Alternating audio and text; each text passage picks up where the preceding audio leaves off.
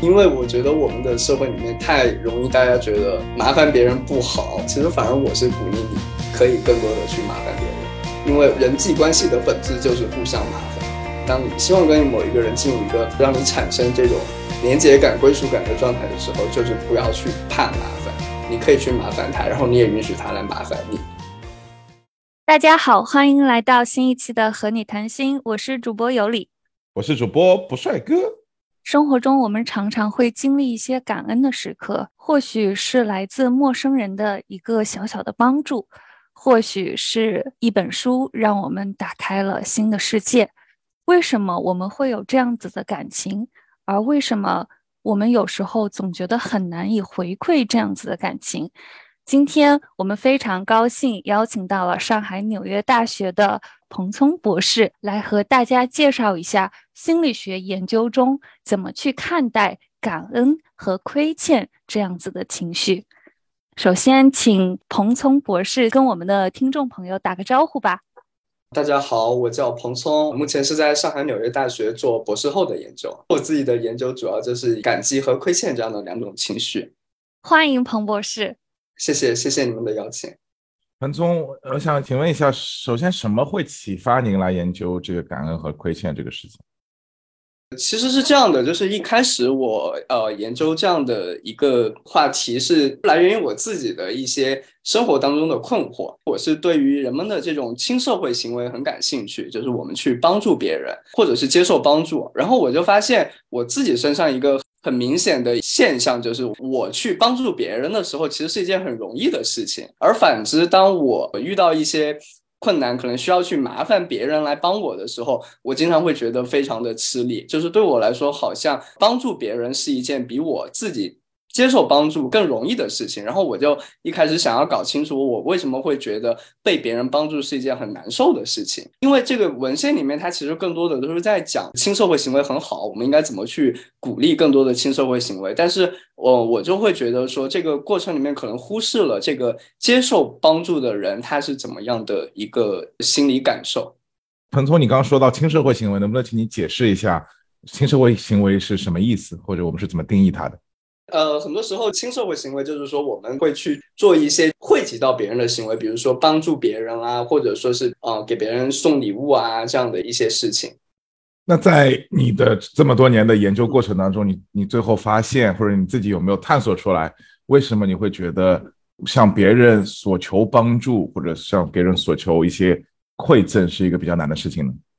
为什么我觉得这个过程它很困难？就是因为其实当我们在接受别人的帮助，或者说接受别人的礼物的时候，它可能是同时触发了两个情绪，就是一个就是感恩的情绪，一个就是亏欠的情绪。这两个东西它是同时发生的。然后我觉得这个现象其实很有意思，因为感恩情绪它其实是一个很正面的情绪嘛，然后亏欠就会让大家觉得很难受。所以就是说，因为它是有一个正面的部分，然后也有一个负面的部分。其实，在我们研究生中，我们也可以就是把这个接受别人帮助当成是一个喜忧参半的一件事情。正因为它是这样一个喜忧参半的过程，然后导致说我们在接受别人帮助的时候，可能就是会有一个比较复杂、比较微妙的这样的一个一个心理过程。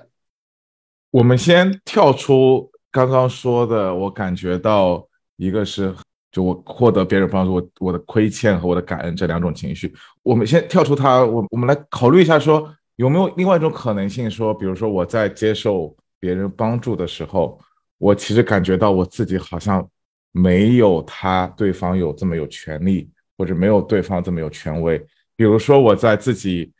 学习研究的过程当中，有时候不敢去问别人，如果这个我知道他在我的权力地位之下。比如说我我现在是一个教授，对吧？我不会向一个本科生询问问题，会不会也是因为因为我觉得在这个过程当中我是权力地位比较高的人，所以我不应该向一个没有我懂的人或者没有我有权利的人去询问，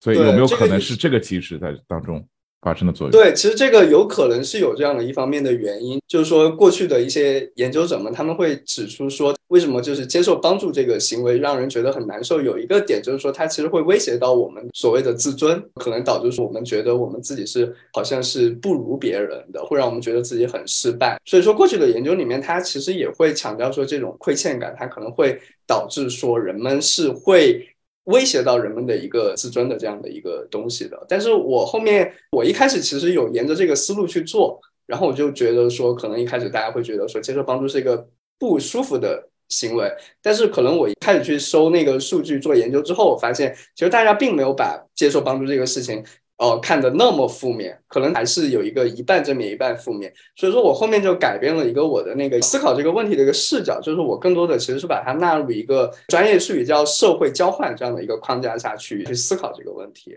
可不可以请你介绍一下社会交换这个视角是什么？社会交换的框架里面，其实我目前我自己的。研究就是我尽量的先不去涉及到像权力不平等这样的一个事情，就当然权力的那个上下不对等，肯定它是会造成很多我们在接受帮助、给予帮助这样的过程中肯定是会有影响的。但是现在我目前关注的就暂时先不触及这方面的因素，而更多的就是更关注在我们就是平等的这样的一个关系下，比如你跟你的朋友啊，你跟你的熟人啊，你跟你的同事啊这样的一个过程里面。然后这个社会交换，我就可以举这样一个例子，就是其实它是跟那个经济交换是一个对应的一个关系。经济交换其实我们大家都应该很熟悉的，就比如说我是花钱，我会就可以去买到一个东西，这就是一个经济简单的一个经济交换。但社会交换它就更多的就是说，它其实不是通过金钱这个媒介去触发的这样一个交换。就比如说，呃，在我们过去的那个社会里面，当我有个事情不会做，我可能需要帮忙的时候，我第一反应可能就是会去找。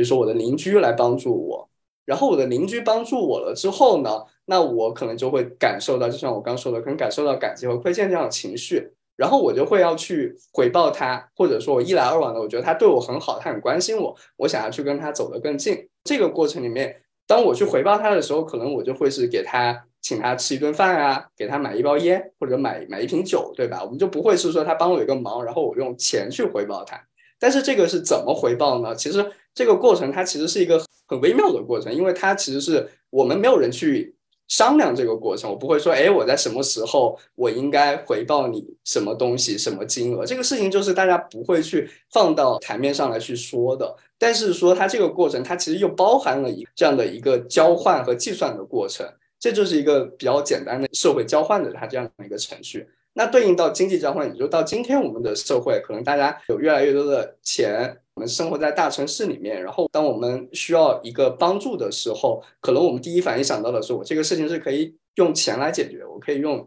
钱去找专业的那个人员来帮我解决。然后这个过程里面，它就不太会涉及到我会对这个人触发感激亏欠这样的一些情绪，它更多的就是说，你为我提供了服务，然后我回馈给你金钱，它其实是这样的一个区别。但是我个人就会觉得说，在这个社会交换里面，它其实会有一些比较有意思的呃人际上的东西发生，甚至我会觉得说，人跟人其实建立这种我们今天说的人情味，或者说建立所有关系的本质，我会觉得它更多的是从社会交换来的，而不是从经经济交换来的。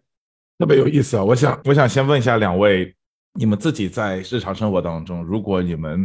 比如说你们在研究一个东西。对吧？这个过程当中，你好像不是特别懂，然后你知道另外一个人他特别懂，他能够帮你，比如说编程，他你帮帮你处理数据，帮你回答这个问题。你们一般会自己先，比如说自己在网上去搜索一下答案，还是一般会直接问别人？哦，我应该是会先自己搜索吧。我可能是一个觉得麻烦别人是一件很困扰我的事情。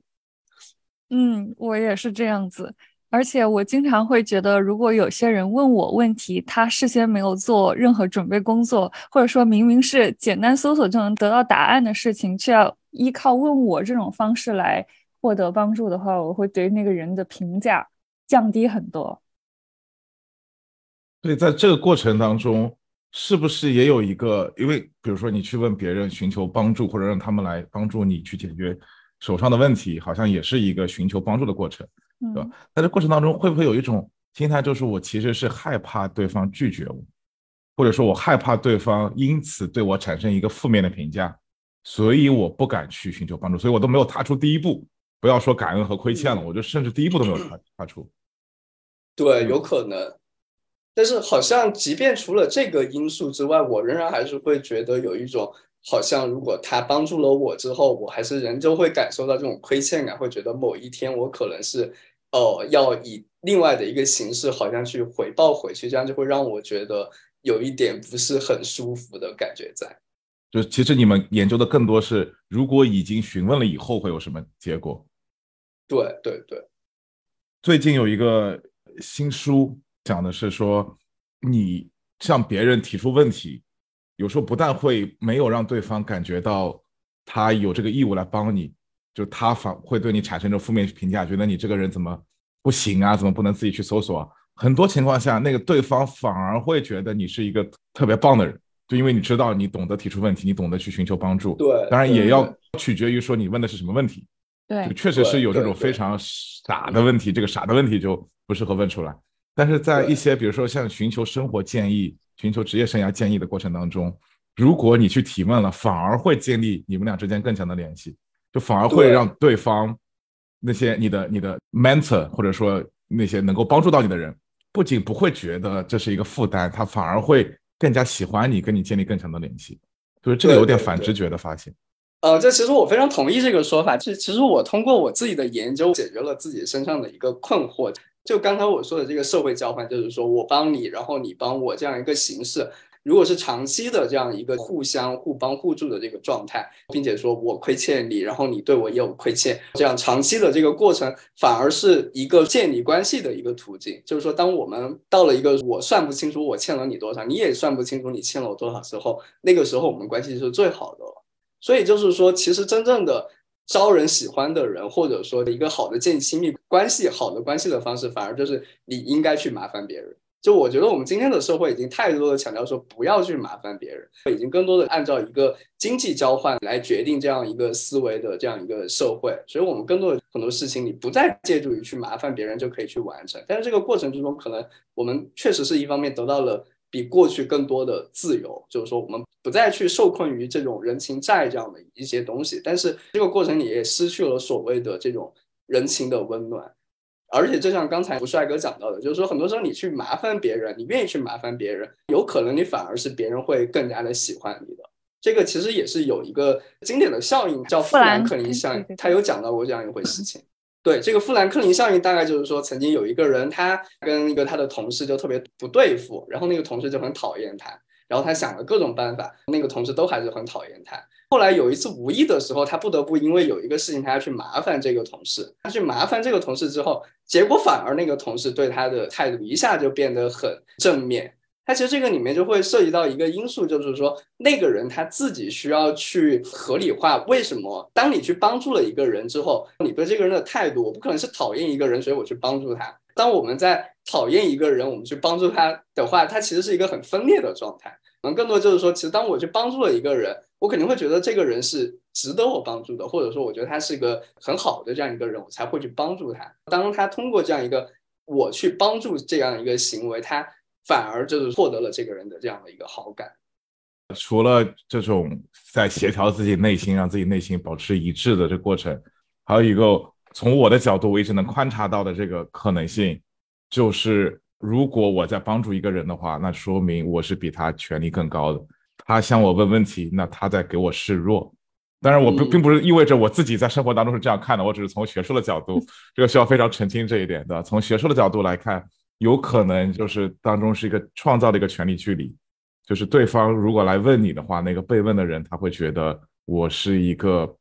他在向我示弱，我是一个更强的人，所以这种更强的人让他就获得了一种快乐，所以我没有必要跟比我弱的人跟他有任何过节或者不开心的地方。对，就是我觉得这个过程里面，他可能是会有一些权力的一些因素，但是因为我目前自己关注这个问题，我没有从一个权力的角度去切入。我觉得其实这种互帮互助或者说互送礼物，它应该其实是一个很普遍的这样一个现象，它不一定是一个权力高位向权力低位提供帮助。我觉得也有可能只是说那个事情你可能刚刚懂，或者权力高位的人也有可能说他很多时候就会突然哎，你帮我去跑个腿啊。他其实也会是有那种权力高位向权力低位的人寻求帮助的这样的东西，所以它不一定完全就是一个说权力一定在这个过程里面它占据一个很重要的因素。对对，就是在客观层面上，可能两个人并没有权力的差别，但是有可能在客观上就是我们俩就是同事。但当你向对方问出问题的那一刻，可能在你们俩的心中创造了一种无形的权利的这种平衡。问问题的那个人往往是相对比较弱势的人，那你给把强势给予对方，会让对方感觉很好，就感觉这个人好像比我弱，他在向我示弱。这个时候，对方可能会因为这种感觉很好，所以会优化两个人之间的关系。就也有研究说明，就我们不是特别喜欢强势的人，我们要不喜欢对的人，但我们也会喜欢，比如说比我们稍稍弱势一点点，跟我们比较对等但稍稍弱势一点点。那特别强势的人，我们是不喜欢的。所以可能之前两个人之间有误会，就是因为大家都觉得对方比我更强势。那直到那个富兰克林问出问题的那一刻，那对方觉得，哎，其实他没有那么强势，其实他也有不懂的地方，他也是人，他甚至比我弱势在这个问题上。所以这个时候，我可能就放下了之前的这些嫌弃也好，之前的不不快也好，就因为对方比我弱势一点点，所以对他产生一种更多的喜欢。尤里，对你来讲，你觉得这个效应存在吗？我不是特别明显能感觉到，我更多的是感觉到我体现出自己的弱势之后，很容易被别人拿捏，就是并没有到后面那一步，你知道吧？后面那一步，然后他会因此对我有更多的好感，或者我们的关系更好，反而是我觉得这跟那个对象可能有关系，就是有一些人他会觉得他提供帮助了，他会特别有那种优越感，然后。他会很明确觉得这就是一种很纯粹的利益交换。那我现在提供给你东西了，你必须以那种很谦恭的态度或者什么样子的方式来问我，然后之后你也必须要以同样的方式来回报我。就是这一点会让我感觉到有一点困扰，我就是有时候会不敢跟别人问问题，是因为有些人是这样子的。能举一个比较具体的例子吗？很有可能就是因为某一些比较是内部的消息或者什么样这样子的东西，但是你可能很需要，然后你问这个人的时候，他觉得自己可能掌握了这个资源，他会觉得你应该要怎么样，要表现出什么样子，然后我才愿意把这个东西分享给你，而且我分享给你之后，我会期待你之后也要同等的回报给我。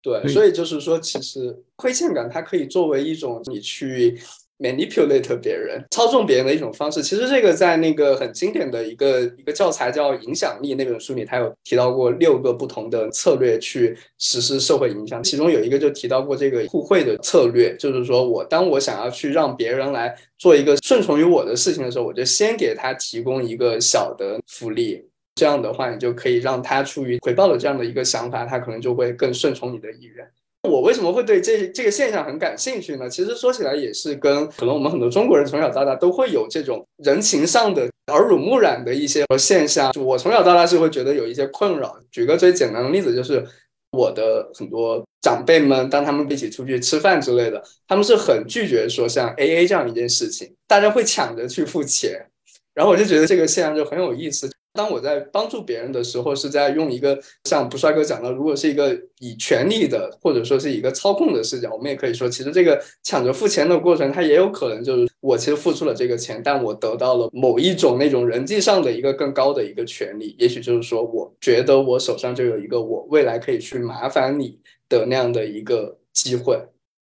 而且在买单的过程当中，那个付钱的人。往往也会有这种优越感，就觉得你看我是这群人里面，比如说混得最好的或者最有钱的，所以是我来付这个钱。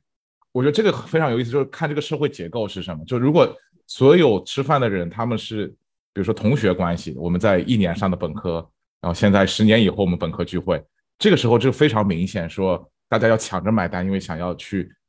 想要告诉对方我是最混得最好的，我是最出人头地那一个。但如果在吃饭的那群人当中，本身就有一个他们认识之前存在的那种结构关系，就比如说其中有一个是老师，五个是学生，那非常经常的就是那个，比如说老师已经赚钱的人，或者一个结构性跟其他人完全不同的人，比如说在公司去聚餐，一个老板和部门的五个同事，那付钱的往往就是那个老板，就大家都不会，这个时候就不会去抢着付钱，因为你在抢这个付钱的过程当中，你好像就抢了老板的地位，抢了他的风头。所以你这时候再去抢付钱是非常不合适的东西。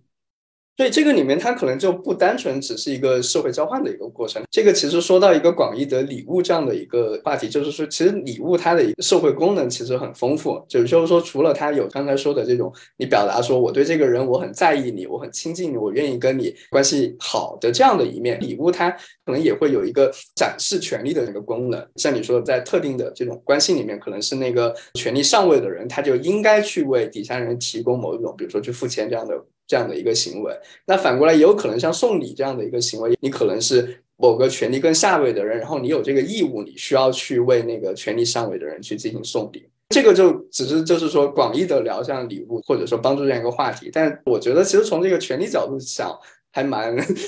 暗黑的，就是想到说这个世界什么样。然后我觉得我自己还是从一个更偏向光明的角度去想，就是说很多时候我真心的想要帮你，我没有什么其他的意图。但是即便是这样的一个帮助或者礼物，你经常都还是会触发对方的，我不愿意去接受这个东西。然后我其实更多的是会觉得，为什么即便大家都是好意，并且说里面没有这样的一个权利的，我去在想要去控制你，即便这个没有这些东西，然后这个过程它其实还是会有一些让对方不舒服的。东西，这个可能更多的是我的研究会更关注到的，没有那么权力碾压的这样的一个一个暗黑的事件。我们想要澄清一点的是，“暗黑”这个词我不是最赞同。我自己对于这种权力关系非常感兴趣，不是因为我是一个暗黑的人，或者甚至是相反，但是它可能也是存在于我们日常生活当中的很多的人际互动当中。所以，作为一个社会学家，研究这些人机互动背后的这些故事。也是很有意思的东西，对对对，我同意，就是确实是很有意思。然后我刚才也举了很多例子，就说明其实这个过程里面当然会有一些权利的一面，但就是说我的那个研究可能不太涉及到这一，所以就是回到我一开始为什么会感兴趣这两个情绪，我就觉得其实。这个过程它很有意思，他接受帮助这样的一个事件，它触发了两种不同的情绪，然后这两个不同的情绪，它的那个感受上是一正一负，它是一个非常微妙的这样一个过程。其实这个就即便从学术上的情绪理论来讲，它也是一个非常有意思的事情，因为说可能其他有很多事情。你触发不同的情绪可能是相相似的，比如说你可能做了一个很坏的决定，我可能会觉得很同时很后悔啊，也很失望啊；做了一件伤害别人的事情，我可能也会同时很内疚啊，然后同时也会觉得很羞耻。就是这样的一些状态下，它是两个情绪，它的维度它都是正面的，或者说都是负面的。但是像接受帮助啊、接受礼物啊这样过程，就是说它有这样一个正面的体验，同时夹杂一个负面的体验，这种我觉得特别有意思的。还想询问一下两位，就是你们在日常生活当中，单纯从社会交换的角度来看，如果我们照着彭聪的话讲，就是我们只观察所谓的光明面。当然，我并不是很赞同光明和黑暗的分类，但无论如何，如果我们只考虑这方面的话，你们自己会觉得你感恩和亏欠这两种情绪是对等的吗？或者你觉得哪一方面对你来讲好像是感觉到更多的？你会感觉到更多对对方的感恩？还是会感觉到对更多对对方的亏欠。过去的很多研究者其实更多的是关注在感激这样一个情绪上，就是说有很多很多的研究都在讲感激，然后并且可能有一些人他其实是把亏欠当成是感激的一个附属的附带的一个子成分的这样的一个东西。然后后面有一些研究者就开始提出说这两个情绪它可能是不一样的。我是比较 follow 后面的这样的一派的观点，就是我认为他们两个是不同的情绪，并且它应该是两个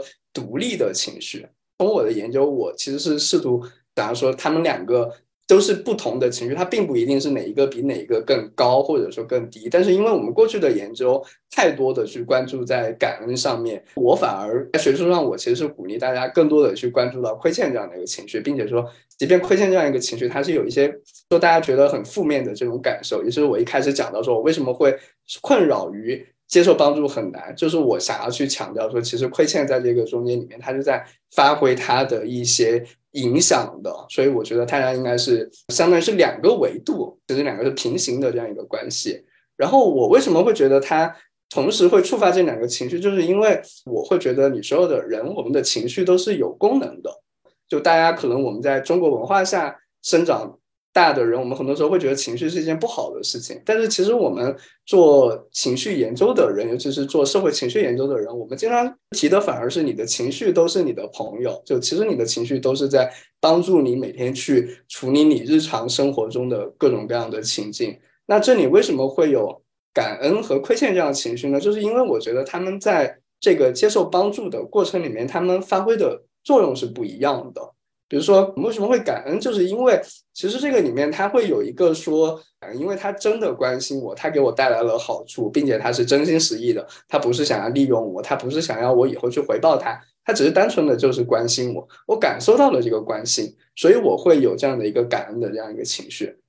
心理学上，他一直会觉得说，感恩其实是一个很很正面的这样一个情绪，就是它其实帮助我们建立关系的。也就是说，你即便对我再好，但是你的好是有所意图的，那可能让我产生不了感激，也对我们的关系是无益的。所以就是说，感激它更多就是说我感受到你是真的在意我这个人，并且说我会想要去跟你走得更近，然后感激会导致说我们未来会朝向一个更近的这样的一个关系。但同时，就是像我说到帮助啊、送礼物这个过程，它其实中间也会有一个。交换的过程和计算的过程，即便我们自己可能不太愿意承认，或者说不太愿意把它放到台面上来去谈，但其实它是有一个计算的过程的。这个过程就是说，当我接受了别人的一个东西之后，也许我们俩中间就会产生这样的一个不对等，有一种好像我接受了你，然后我就会处在一个更弱势的地位。所以说，亏欠它其实就是因为说我意识到了这样一个不对等，所以产生亏欠这样一个情绪。然后它的作用是什么呢？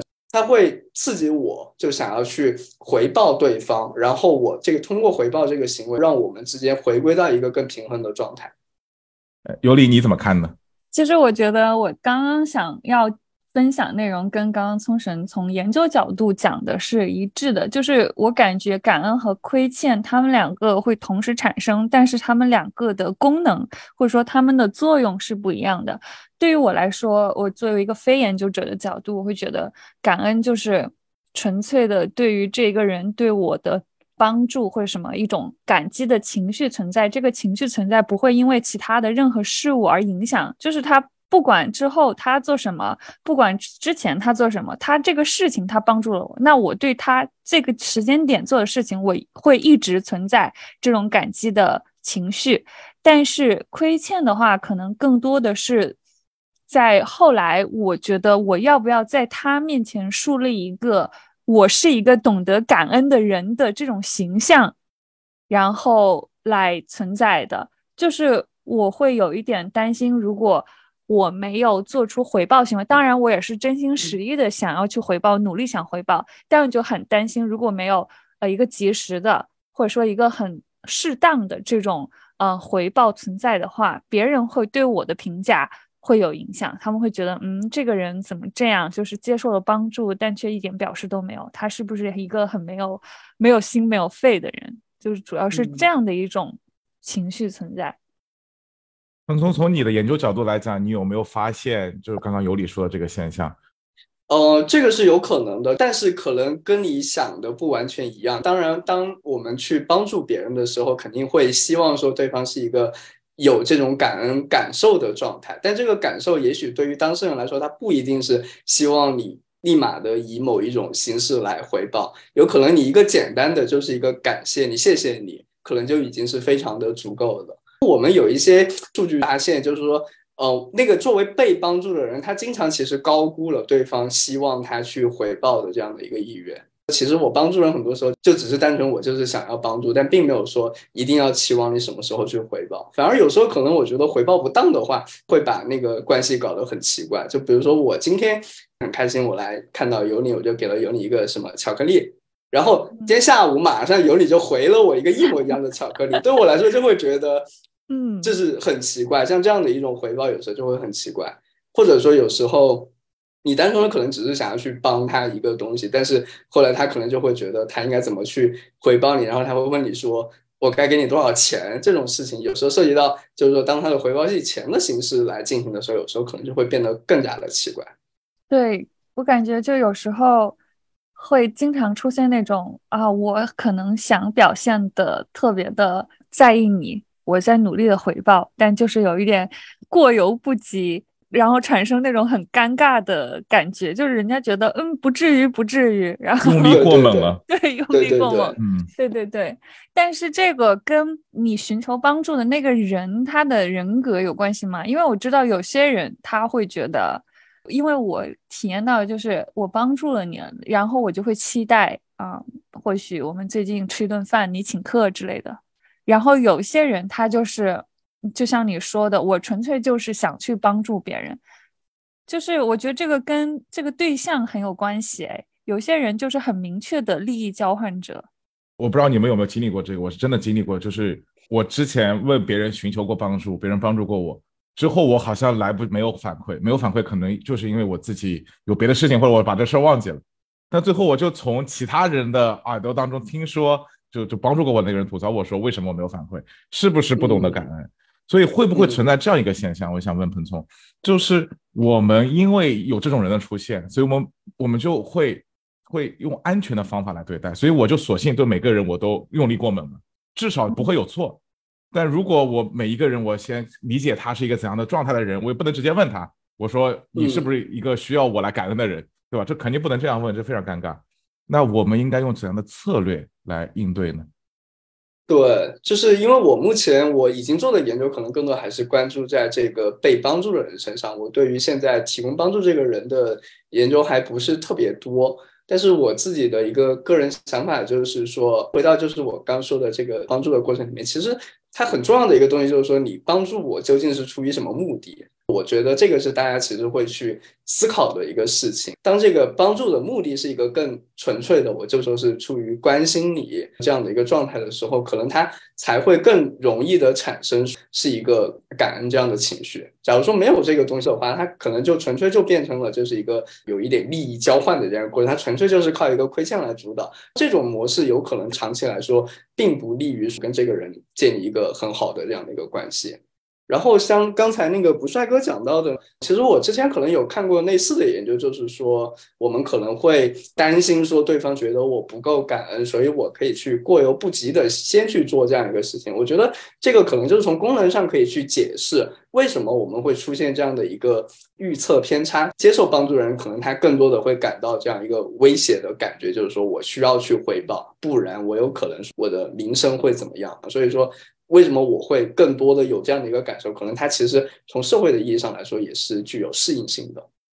这个和受帮助的类型会不会有关系？比如说金钱上对我的帮助，我产生的感恩和亏欠的心态，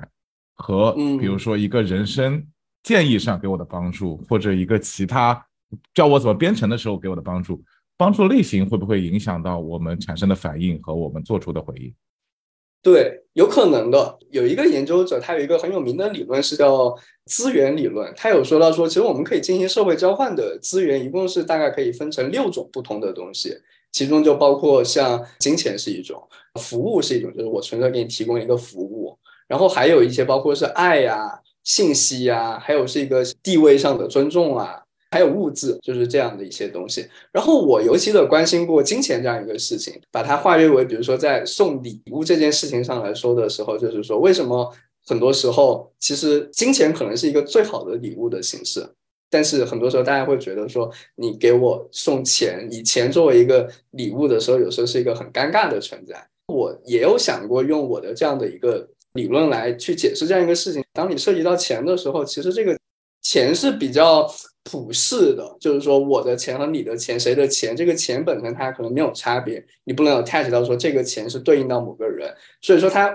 钱就打消了这样的一个表达一种关系上的这样的一种说我对你是那个某种意义上 special 的这个礼物的那个 special，或者说我自己的情感层面上的一个一个东西，所以就导致说有可能钱这个东西它不太好的一点就是说。它更多的就是一个这种工具性的一个说计算的层面，它出发更多是那个维度，但是可能它能表达的这个象征维度，就是说我表达我关心你啊，我在意你啊这一点，它就会要弱一点。即便从经济学的角度，可能钱是一个最好的礼物，但是其实从心理学上来讲，我会觉得钱可能它不太容易去触发感激这样的一个情绪，然后去建立一个更好的人际关系。可是现实生活中有多少情况是我们直接用钱回报的？有。我觉得很少见哎，但是我们在荷兰的时候，对吧？不知道你们有没有这个印象？就是很多时候给生日礼物，我现在印象还很深刻。我有一个朋友，他过生日，这时候另外一个我们共同认识人，他过来给钱，他给过来给礼物，他给的礼物就是钱，然后他拿出了一张十块钱的钱，他说在座的有没有五块钱可以找一下？因为他只想把五块钱当做生日礼物给给我的朋友。对，这个这个例子就是我在讲我的钱的那个 project 的时候，我永远会拿出来讲的。真的很好玩。对对对，就这个里面其实就会有一点点尴尬，就是说当前你这样去作为一个礼物，尤其是你在去把它又分得更细的这样的一个情况下，它其实有一点变味，会让这个过程不再具有像一个礼物的那样一个功能，而更多就变成了就是一个在进行这样的一个好像很工具性的这样一个交换，就变成了一个更像经济交换的一个存在。我想说，在我刚刚那例子里面，它的好处是非常明显的，就是在荷兰大家是明码标价的。如果你这朋友关系是非常一般的话，你过生日就送五块钱，稍微好一点的送十块钱，再好一点送二十块钱，所以你基本上就知道，对吧？因为每个人我们对关系还是有个比较客观评价，你就知道你可能适合给他送多少钱。但如果我们要挑别的礼物，我还要需要去店里面把东西买好，再可能还要再包装一下再送过去，很麻烦。对，给钱的话，我直接裤袋里哇掏出来，或者现在都直接用手机 APP 转账了，五块钱 B 到账了，对吧？对，这个就非常简单。对，甚至说你精心准备的礼物，最后对方其实不喜欢的，然后他可能还还不好意思去说这个事情。对，还不如送钱。但是因为我刚才讲到说，我试图去理解这个事情，就是从那个就钱所产生的这个关系层面上的考量，就是说你你是不是在意我啊？然后你的态度怎么样啊？以及由此产生的感激。那我就曾经想过一个一个问题，就是说，那我可不可以扭转这个事情？就是说，其实钱。它可能在一些特定的时候，以某种形式，它其实也是可以去表达这个东西的。这点上，我们中国社会就非常擅长这一点，就是比如说，我们会把钱放在一个红包里，就我觉得很神奇，就是说，当钱装进红包以后，它就变得更像一个礼物，而更不像钱了。然后你会由这个东西再去表达一个祝福，这个钱它可能表达了是对你的一个美好祝愿。回到刚才那个跟不帅哥。对应的例子，我这边也有一个例子，就是我也是在荷兰上的学，然后我当时我过生日的时候，我我们有这样一个传统，就是班上其他同学都一起凑钱，然后去给他买一个礼物。轮到我的那次，大家最后就给了我钱，然后我打开那个礼物，就是一个我记得是一个三十欧的钱，但是当时他们特别有创意的一点，就是他们另外给这个钱讲了一个故事。这个故事就是他们打印了几张明信片，然后那上面介绍我，就是说这是谁谁谁，然后他最近写论文特别的累，然后我们看到他经常可能在那个图书馆就睡觉啊之类的。我们现在觉得说他应该对自己好一点，然后这个钱就是让他可以去指定的某一个餐馆去专门的好好吃一顿。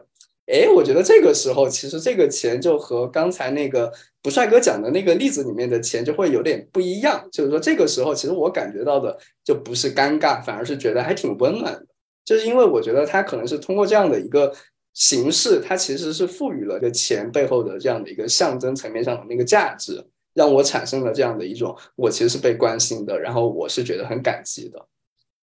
所以我现在荷兰和中国的结合体，如果我要送别人礼物的话。我最经常的就是送一个代金券，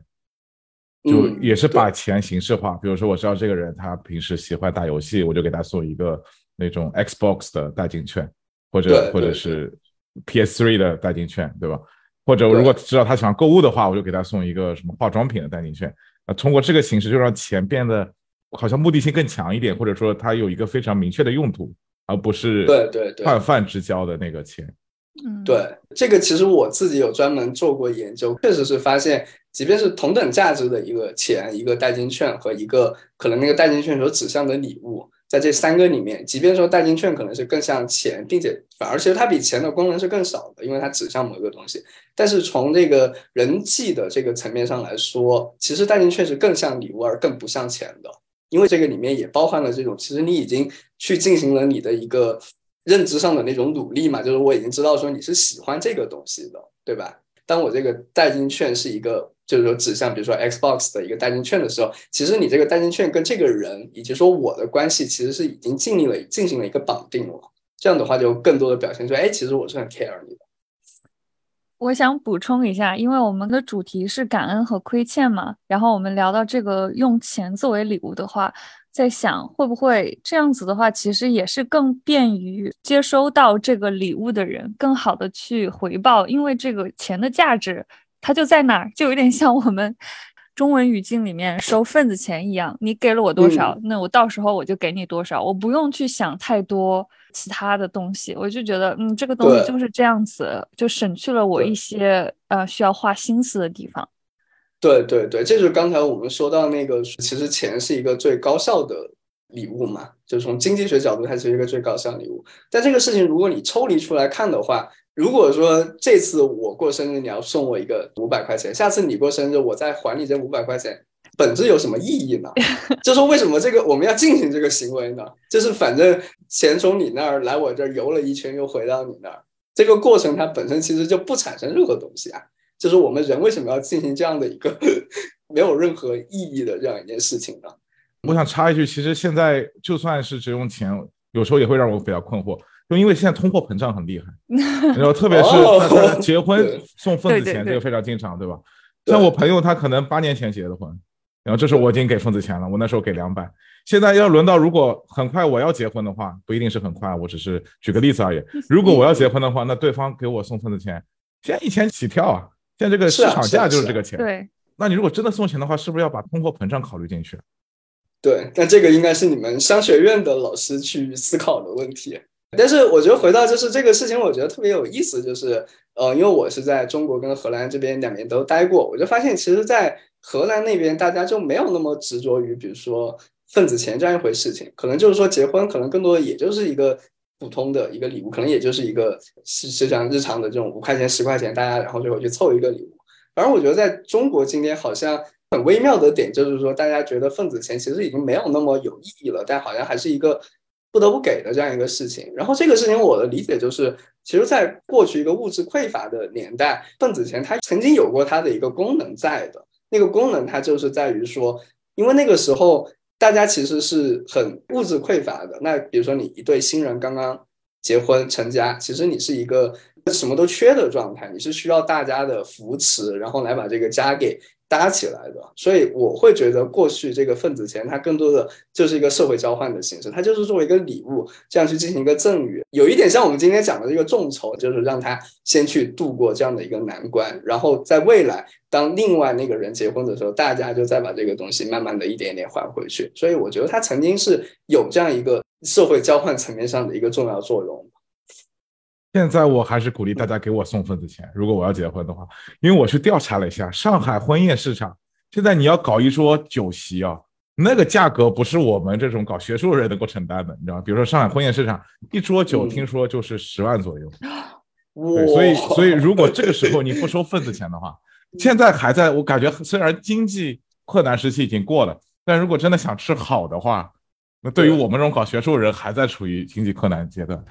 所以，如果听众当中有本人的朋友的话，这个还是希望大家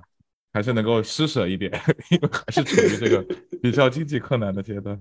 刚才我说到，就是说，当你钱，比如说你是实体的钱，以及装进红包的钱，可能都还不一样。但是今天我们随着这个技术的发展，可能我们现在越来越接触的更多是虚拟的钱，或者说是虚拟的红包。我甚至都在想，以后比如说不帅哥结婚的时候。到底是大家还需要去把钱给取出来，取成现金给你，还是你某一天，也许到某一天就放个二维码，大家来扫？你你觉得从感受的层面，或者从从接受者的层面，这两种方式，就是给虚拟的钱和给实体钱，会有差别吗？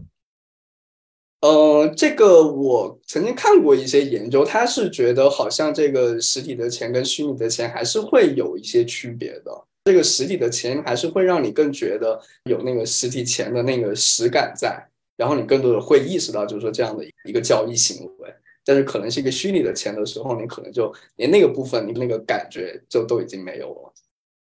尤里，你结婚的时候，你会需要大家送份子钱吗？如果需要的话，是虚拟还是实体的更更合适？只要是钱，啥样子都行。这种情况下，我们会觉得亏欠吗？你是说什么样的情况下？就是如果收收礼，就我要办一个喜宴，或者我要办个生日会，别人给我送钱，就祝我生日快乐。哦，这种我馈赠会让我们产生亏欠的情绪吗？我不知道他这个状态下，他的亏欠是一种什么样的形式，因为这个我觉得它更像是一个已经设定好的流程，就是说，其实你是。Expect 它就是会这样发生，但你要说没有亏欠吗？我觉得还是会有，因为对你来说，其实你是还是欠着别人一个人情债啊。也就是说，当这个人给了你份子钱，但未来的某一天他结婚的时候，你就不得不去啊。你这个债是要去还的，所以那是什么东西驱使你这个不得不去呢？那这个不得不去里面背后，我觉得还是有一个你在你的这个 mental 的层面，你还是会再进行一个计算的。我们中国人收的份子钱还都会专门写一个本子嘛，就是谁谁谁来给了多少钱，然后到时候我要不要去，还要把那个本子拿出来看一下。我当时给我的那个荷兰老板讲这个事情的时候，他觉得特别特别好玩。回到这个问题本身。尤里，如果像这种比较习习以为常的事情，比如说你过生日的时候，别人给你送东西，这时候你会觉得感恩，或者你会觉得亏欠吗？其实我我会有一些很微妙的感受，就是取决于你这个礼物是让我喜欢的，还是他觉得我喜欢的这种礼物，就是用心程度吧。更多的是，就我不知道你们会不会有那种感受，就有一些礼物就是完全没有花太多心思，或者是没有考虑到我的喜好而送了的话，就算它这个礼物价值比较高，在我心里面也会打一些折扣。嗯，对，嗯，然后有一些很用心的礼物，明显就是比如说是一些手写的东西，或者说。他明确知道我最近需要什么，所以就送了这个。这样的话，就算他的礼物价值不够高，但我会觉得，嗯，就是是用了心的，我会特别特别的感谢、感激。你们会有这种情况吗？对，其实大家在送礼物、接收礼物这样一个过程里面，其实最终还是希望是一个关系层面上的做一个考量。你在意我，然后我这个礼物其实让我们俩走得更近的。这里有一个问题啊，就是。有一些我的朋友，他们可能不够了解我，就即使我们可能关系很好，或者我们比如说在网上已经交流过很多了，但在实际生活当中，他们可能还不知道我所处的情境，或者就像尤里说的，最近你有什么低谷，或者最近你需要什么东西，所以好像我我觉得他们送什么东西也取决于本身我们关系怎么样，嗯，对于亲近的人，他们可能知道的情况下，他们才能够送出我们最所谓满意的。礼物，对对对，那这样的话，是不是有时候会对别人提出太高的要求？就是他只是想跟我维系一个更好的关系，所以他不一定能够挑选出我最喜欢的礼物，但不代表他不用心，因为他不知道怎么用心，对，或者他用错心了。对，我觉得其实你是有不同的期待的，也不是说所有人都要以那种高规格去送礼物。对，你自己本身就会觉得，嗯，他们送就是在表达心意，我觉得 OK，所以有不同的期待管理。好，尤里，我现在开始准备送你的礼物了。我从今天开始折千纸鹤，一天折一个，看到时候我们折小星星，看看到时候我能折出多少个。我不需要，谢谢。好，对，我们这个播客出现了大问题了。对，其实这个也有文献。支撑的就是说，即便你可能说你去猜测了对方喜欢什么，然后最后猜错了，即便是这样，他发现也比你单纯什么都没有去准备直接给钱是会更好的，因为他们认为说，即便我花了这个心思去猜，还是至少包含了这样一个动机，就是我想要去了解你，我想要去关心你，和我想要去走得更近。另外还有一个我发现蛮有意思的一个研究，他有说到说有一个很好的送礼的一个策略是，就是你可以不一定是送对方喜欢的，你可以送你喜欢的。呃，比如说我自己，我是一个喜欢古典音乐音乐会的人，可能说我的朋友对这个事情他不喜欢也不讨厌，然后当我去送他一个音乐会的那个票，对他来说其实相当于是增加了他的某一个体验，就是说他通过这个礼物可以去体验一点他以前没有去体验过的事情。这个过程也有一点比较浪漫一点的说法，就其实当你在送别人一个你喜欢的礼物的时候，你也送出去了一部分的你自己，就是你那个礼物里面包含了我送出了一部分我的自我给你。特别是如果那个体验是可以跟你一起进行的，就你送了一张票给他，但其实这张票的邻座就是你自己，对，这个时候是可能会产生一个更强的联系。就之前你可能很难找出理由来邀请他去音乐会，他说我没空，我实在不喜欢。但现在作为生日礼物送给他了，他好像很难拒绝了。有这种仪式感，所以他就必须得陪你去看这个音乐会。所以他喜欢上音乐，你们快乐的度过了下半生，也可能就是这样一个。我现我现在刚刚有个问题，就特别是刚刚尤里提到一句，说我我你特别希望别人，比如说手工的为你准备一个礼物，就他比较用心的东西。这个问题是这样子，就是我们。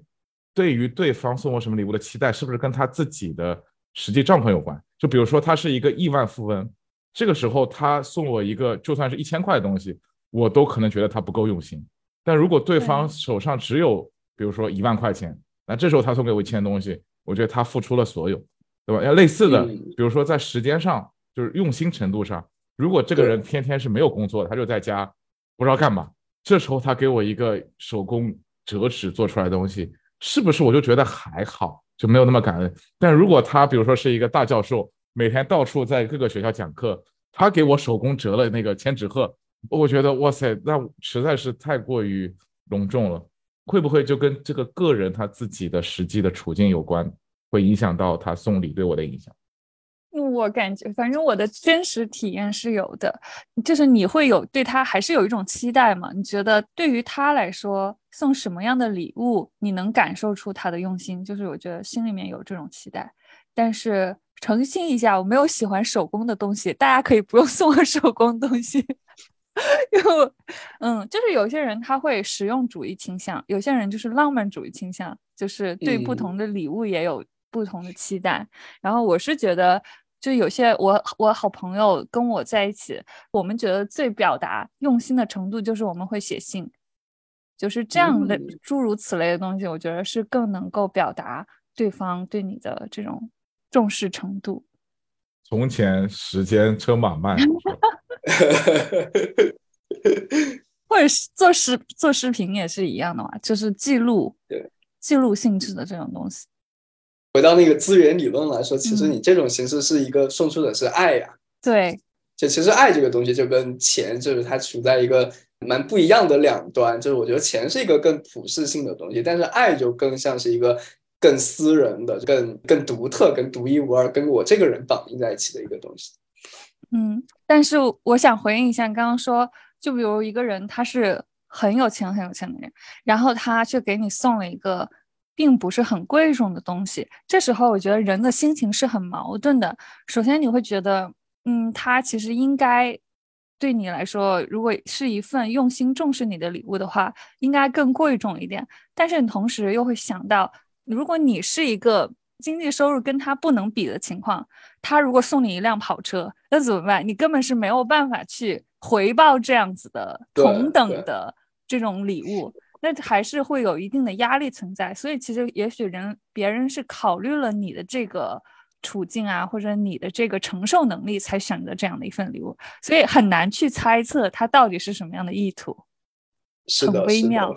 非常同意。这个过程很微妙的一个点，就其实感激跟亏欠，它两个情绪，其实就是在我们接受帮助或者接受礼物的时候，其实你是在想要去达成两个目标，但是这两个目标本身它又是有冲突感的。一个目标就是我们想要去寻求亲近，就是我想要去寻求连接、亲密感。但是另一方面，我们又想要寻求独立。说我们既想要寻求连接感，又想要寻求独立。然后那个感激在帮我们管理连接感，然后亏欠在帮我们管理那个独立。就像刚才有你讲到的，就如果你一开始我们可能还没有特别熟，然后你家送我特别贵重的东西，其实对我来说是有一种我会觉得我没有办法接受的。就是让我的亏欠感到了一个我没有办法承受的地步，然后你其实是在让我去变得是一个破坏我的独立的这样的一个过程。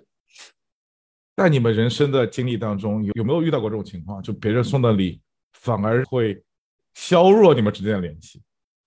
好像没有哎，好像没有。所以好像这个这个还一直还蛮难。有两种可能性，一种是我们不遇到超级大富豪，就我们人生当中都没有遇到过这种能送我跑车的人，对吧？我非常坦白的说，没有人送给我房子，送给我跑车，送给我豪华游艇，还没有遇到过这种人。嗯，第二个可能性就是，我们其实这种预限还是挺高的。就如果对方让我送的送的东西让我感觉到不适的这种预限，可能还是蛮高。就一个普普通通的，比如说送一个无人机这种东西，可能一开始你会觉得很贵重，但是好像也就接受下来了。而且某种程度上，甚至还还蛮感激对方对你送的这个相对来讲比较贵重的礼物。嗯，对，其实我觉得送礼它就是一个配合的过程啊。我觉得它其实就是一个我们在通过送礼这样的一个行为之中，逐渐的好像在去了解这个人，或者说摸清这个人，然后我跟他就形成这样一个长期的。比如说我送你，可能我这次送了你一个东西，然后你觉得 OK，然后那下次你送我一个东西，我 OK，然后我们就长期就维持这样的一个状态，对吧？然后这种合作越来越成功，那我们关系也会越来越好。对，所以其实有可能说你有一些一开始你可能送了个一个礼物不不合适或者怎么样，有可能说这个关系就此就就没有继续往前。就倒倒不是说这个送礼这个事情导致说我们俩就没有关系变化，有可能没有变化，但因为不断的就是说我们互相去去去理了解对方的过程，就是一个失败的过程，然后到最后有可能这个关系就没有办法继续往前推进。但是，就即便我觉得还是就是说，当你的那个主观意图是好的时候，一般还是不太会是一个坏的结果。即便是我觉得我们刚讲的那个荷兰同学，他就是送了一个十块钱找五块钱这个状态，我相信另外一个同学也不会把这个事情当成是我就再也不想搭理这个人，应该也不至于。如果有人对我做这个，相当复杂，我感觉这个好像我不是特别，我觉得我觉还蛮，但但但但就刚刚这个行为倒是。有一个好处，就是十块钱找五块钱做出那个动作行为，有个好处会让人觉得这个人非常直，就这个人应该不会有啥坏心思，不会比如说在背后搞一些小动作啊，这些应该是做做不出来这个事情。有道理。所以他好像也在散发一个信号，这个信号就是我是一个无害的人，因为我是一个在社会上挺在社交过程当中挺挺奇怪的人，所以这个信号本身不一定是一个很坏的信号。对。对我，我觉得我为什么研究这个事情，就是其实我觉得我自己就是在这个人际关系或者说人情世故这一套上特别不擅长的人。就是因为我不擅长，可能对于很多人来说习以为常的那个模式，它可能就自动就运转下去了。就是那些所谓可能比较情商高一些的人，或者说会更有人情味的这些人，他们就知道怎么去玩这个规则。但有可能我就是因为有点木，所以我才会觉得，哎，为什么会是这样？然后为什么这个事情有意思，我才会当成一个研究课题去，好像置身事外的去把它拆解开，看看是怎么回事。这么多年的研究以后，你觉得你自己掌握了这套规则吗？没有，我觉得可能只是太复杂。对，你要我说，我现在假如说，可能我跟我朋友之间，我会更知道怎么送礼了吗？我觉得我可能还是不会。但是更多的能理解到一些东西，就是你知道，就经常网上会有很多因为送礼而吵架的事情，尤其是这种。恋人之间，或者说甚至涉及到什么，就是七夕啊、情人节，然后怎么样送礼不不合适，怎么样送礼没有表达出那个关心。我我是一个人类观察家，一般到这种时候，我就特别喜欢蹲某些组，然后看看那个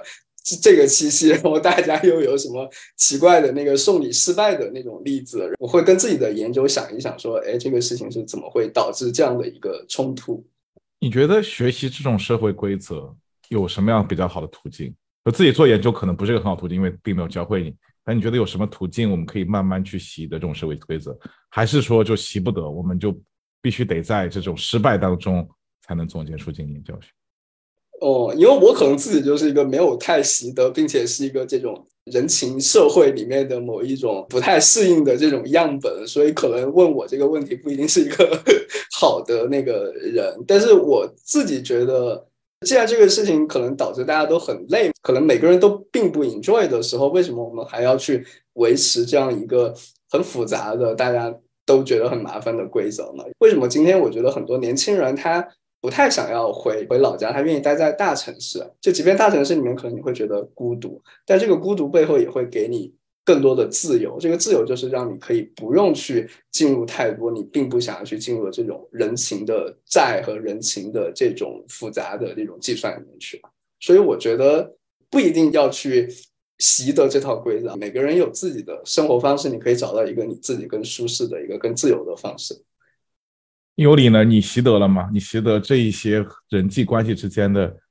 游戏规则？如果习得的话，那你你觉得自己在什么过程当中是慢慢的掌握的？嗯，我现在有一个基本的准则，就是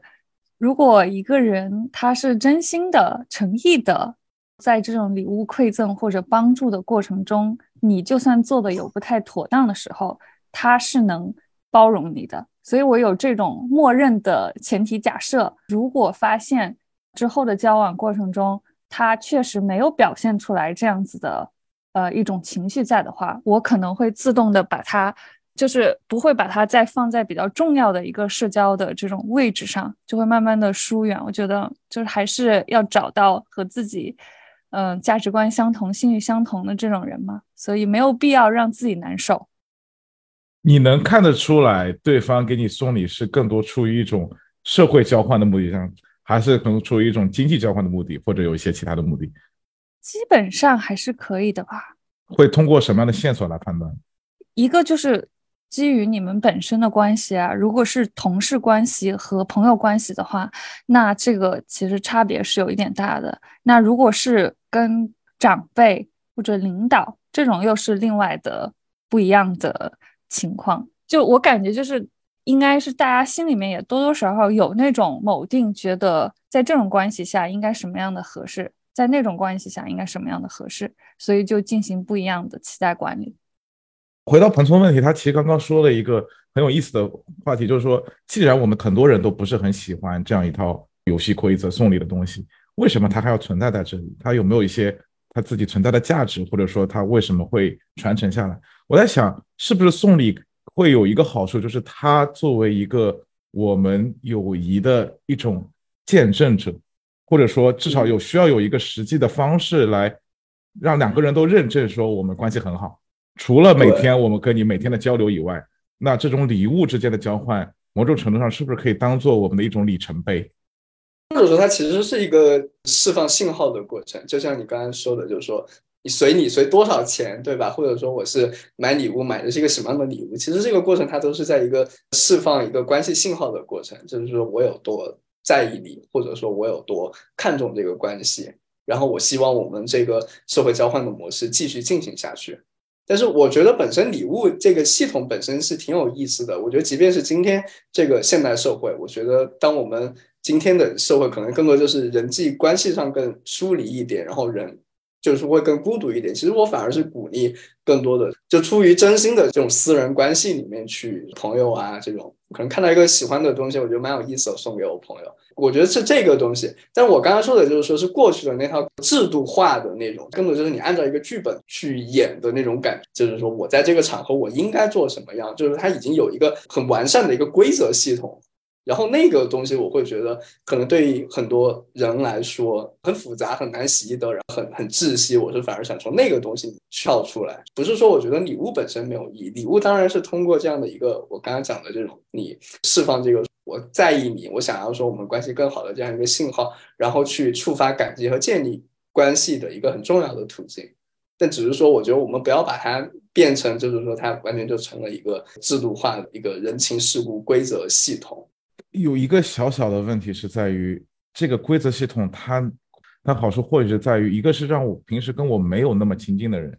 在这样一个系统当中，比如说我过生日，那你有一个非常正当的理由去施予你的友好，或者说赠予礼物。就平时生活当中，莫名其妙有个人忽然之间本来关系就不是特别熟，因为我们刚刚也在说期待，就你根本没有期待他要送礼，他突然之间给你送个礼物，本身可能就是一个。比较奇怪的信号。那另外再加更复杂的事情，就比如说在男女之间，呃，有些可能对方是有一个有伴侣的女女生，这个时候我给她送一个礼物，那对方男朋友会怎么想？在一个莫名其妙的情况下，可能会增加人际噪音。但是如果有一一套比较成型的规则，或者有一套就是至少在生日那一天，就大家默认的这一天是可以送礼的。这个过程，所以它好像提供了一个安全网络。这个安全网络就是说，即使我们人际距离不是那么近的人，或者即使可能有其他噪音会发生的人，这一天我送礼，大家都会觉得这是一个理所应当的事情，或者这并不是一个非常奇怪的噪音。所以它提供了一定的保障，来使得我们之间的这种合作，或者说我们之间的这个送礼的关系更加的润滑，嗯，而不会被其他噪音所影响。有可能，我不确定其他的就一定是噪音，反而我其实我更愿意去当那个送礼物的人，就是说也会有研究说显示说，当你去你花把钱花在自己身上和把钱花在别人身上，其实花在别人身上是一个让你更快乐的事情。也就是说，其实你送礼本身就是能给你带来一个很开心的这样的一个回报的。然后另外的话，我会觉得他送礼。某种程度上，你是在邀请一段关系，就是说我给谁，比如说给我的一个朋友送礼，就不管是生日或者是非生日，我给他送礼，其实就是在发出这样的信号。那这个信号就是说我很在意你，对吧？我希望我们这个关系是可以更近的，或者说就是你单纯看到某一个你觉得有那种 crush 的那种感觉的人，然后你也会给他送一个礼，可能也是作为一个我在邀请你进入一段关系的这样的一个一个感觉。当然说你说的那个可能更复杂，就是比如有伴侣这种时候，那可能这个有时候就会会尴尬一点。对对，就比如说。莫名其妙的这一天也不是我我女朋友的生日，也不是任何奇怪的节日。突然之间有他收到一个男同事给他送了巧克力一盒，你说这啥意思呢？是吧？但如果是生日那一天，当然巧克力不是最合适。但这个时候他收到其他同事给他的礼物，就是个对我来讲更加容易接受的事情。对，所以这个规则好像因为它适用于所有人，大家都知道这个规则，这是一个社会规范，所以它好像避免了人际之间可能存在的误会和摩擦。就因为我们都在散发信号，我跟人交流，我在散发信号，但是信号有可能被人误读。对对对，是这样。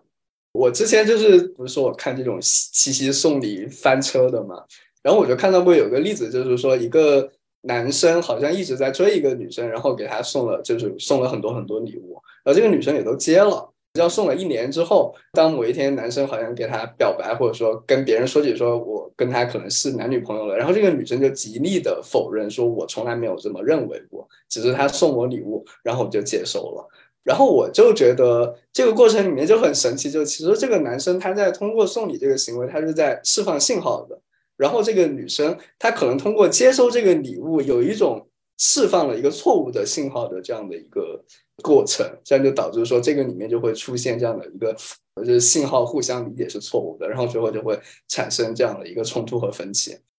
尤里是不是经常会收到别人的礼物，然后不知道如何是好？为什么会这么说？我也想听背后。听听你人生的经历啊，你有收到过这种吗？就是其他男生给你的释放的信号，你会怎么处理呢？我觉得就像刚刚那个彭博士说的，如果你不能，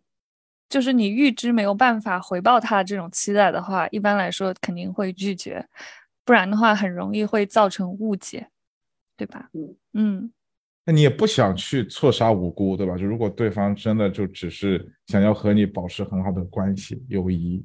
然后他通过送礼物的方式，那可能每天都送这个就太明显，这个很可能就不是单纯的友谊。但如果说他两个月送一次，有时候这个信号还蛮难判断的，不是吗？这个很难判断吗？我觉得很好判断啊。为什么会有人两个月送你一次礼物？而且这个事情也取决于你啊。我觉得送礼就是送礼和接受礼物是两个人的事情啊。其实它是一个两个人互动。这个事情如果说让你觉得不舒服，那你就可以不用接，因为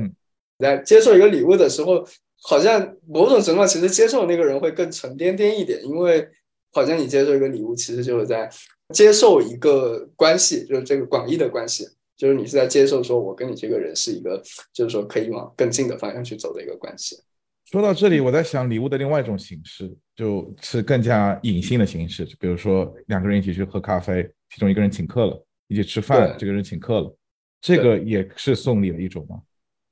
对，就是说，我是其实把那种提供帮助和送礼这两个事情，我都当成它本质上是相似的，就是它的那个过程是相似的，它都是一个社会交换的形式。所以说，就请我喝一杯啊，这个事情它跟礼物的这个形式是相似的。所以就是，如果被请客的那个人，他可能也是会有感恩，也会有亏欠这个心理，他之后可能也想去我觉得是有，我觉得是有的。那你会，比如说在你交往当中，你会有一些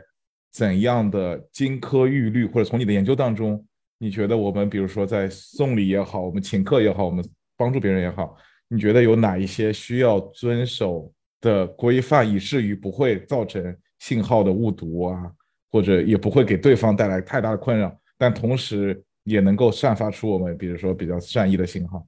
哇，这个好像很难。其实我个人的观点经常就是。反而是因为我觉得我们的社会里面太容易，大家觉得麻烦别人不好或者怎么样。其实反而我是鼓励你可以更多的去麻烦别人，因为我觉得人际关系的本质就是互相麻烦。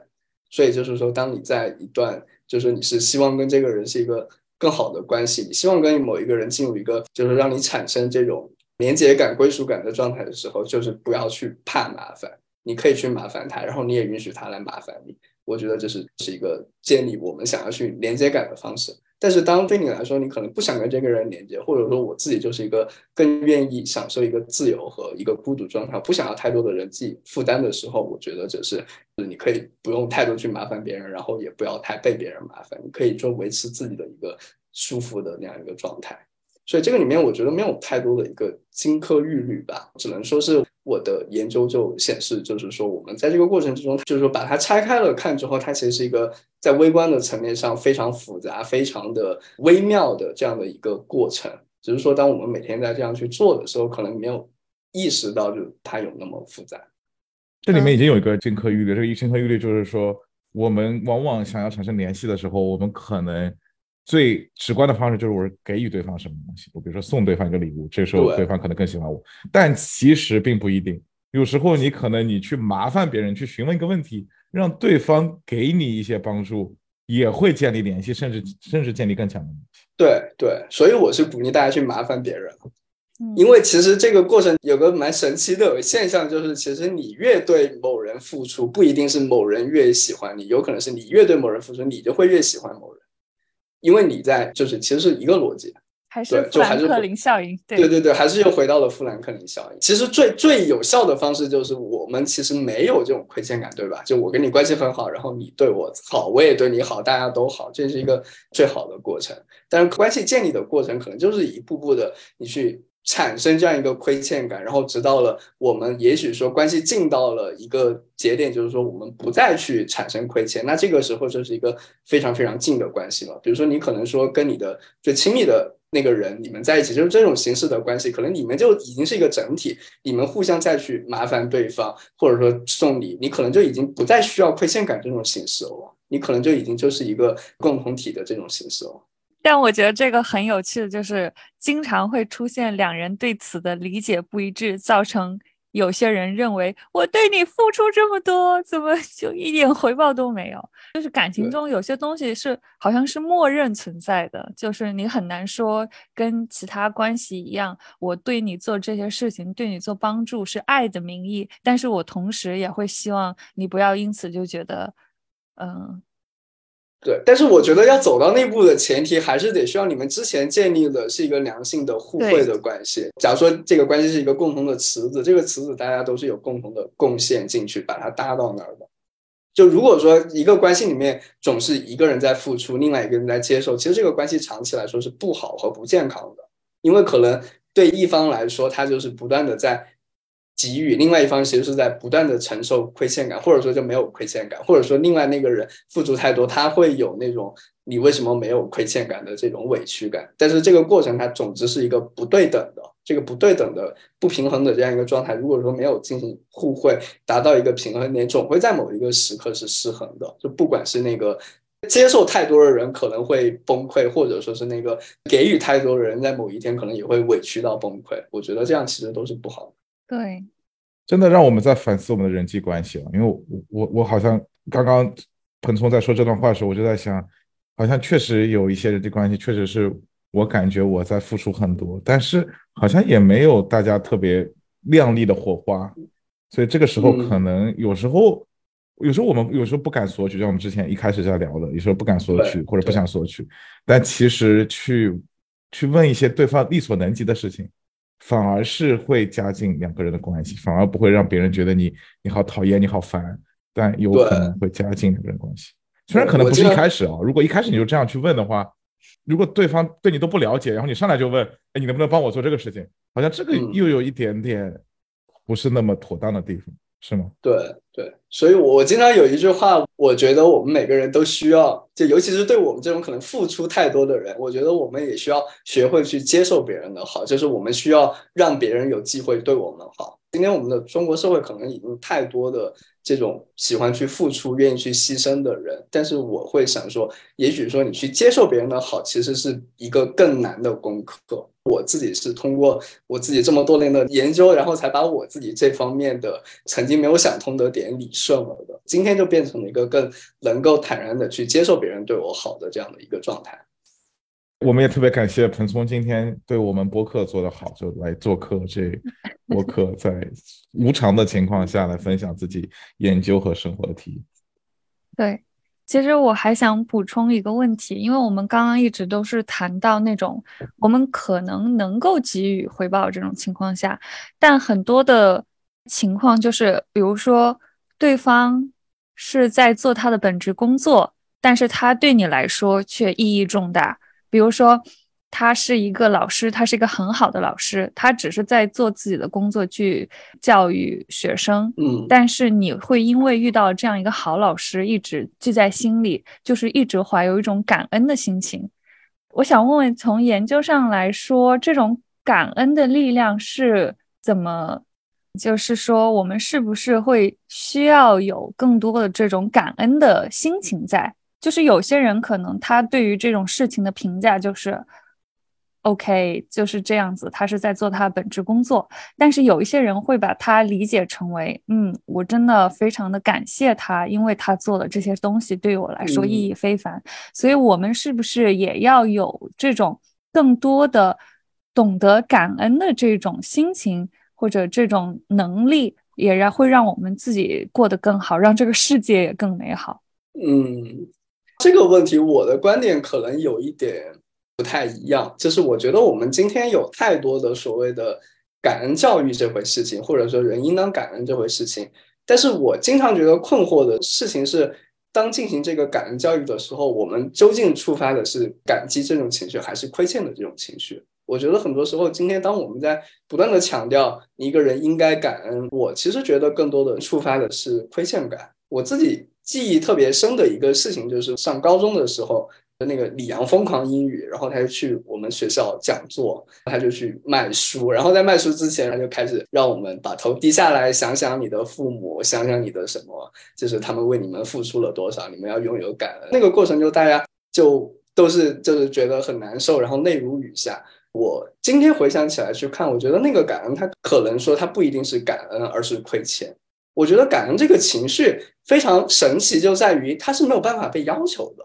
你不能说我要求你感恩，然后你能产生感恩。感恩它一定是自动的、自发的，就是你真心实意的，我感觉到这个人好，或者对我的好，我那个时刻的那种感恩，我关都关不住。它就是一个我自己非常主观的能够感到的东西。但一旦它上升为要求，就是你应当感恩、你应当感激的时候，我觉得它更多的触发的都是亏欠。所以我。并不觉得这样一个应当感恩的句式会触发更多的感恩，我觉得它可能会触发更多的亏欠，让人觉得更想要逃离这段关系。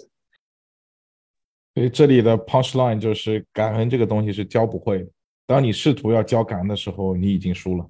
教不教的会，可能这个得要问发展心理学家了。感恩这个情绪，它肯定还是有它的那个婴幼儿从那个呃什么都不知道，然后它慢慢建立起来。但是我认为，今天先说普通人哈，我们先不讲那个更异常的那种人。就作为普通人来说，我觉得你各种各样的情绪体验能力，那个就是你天生的一个能力啊。就是它不是一个我去培养我哪种情绪，而是那个情绪它一定是会有触发它的那个因素，它满足了，然后你才能去触发那个情绪，它就是一个自发的过程。很多时候，我觉得都不是我们要去教育产生某种情绪，而是一旦你有某种情绪的时候，你其实连你你都控制不住你的情绪，就那个情绪是你关不了的东西。它就是我们人出生的时候就内置的一个一个技能点，我会把它当成是一个技能点来看。非常精彩，感恩感恩这个聪神今天的精彩讨论，特别是我其实对于这当中的人际权利互动这个非常有兴趣。对，当然这个社会交换这个也很精彩。再次感谢我们上海纽约大学的彭松博士今天来做客，和你谈心，和我们大家聊了感恩和亏欠这两个非常关键，但有时候又有点扭捏的情绪。感谢彭松博士，谢谢大家的收听。再次感谢大家收听我们今天的节目，下一期和你谈心，和大家不见不散，再见，拜拜，再见。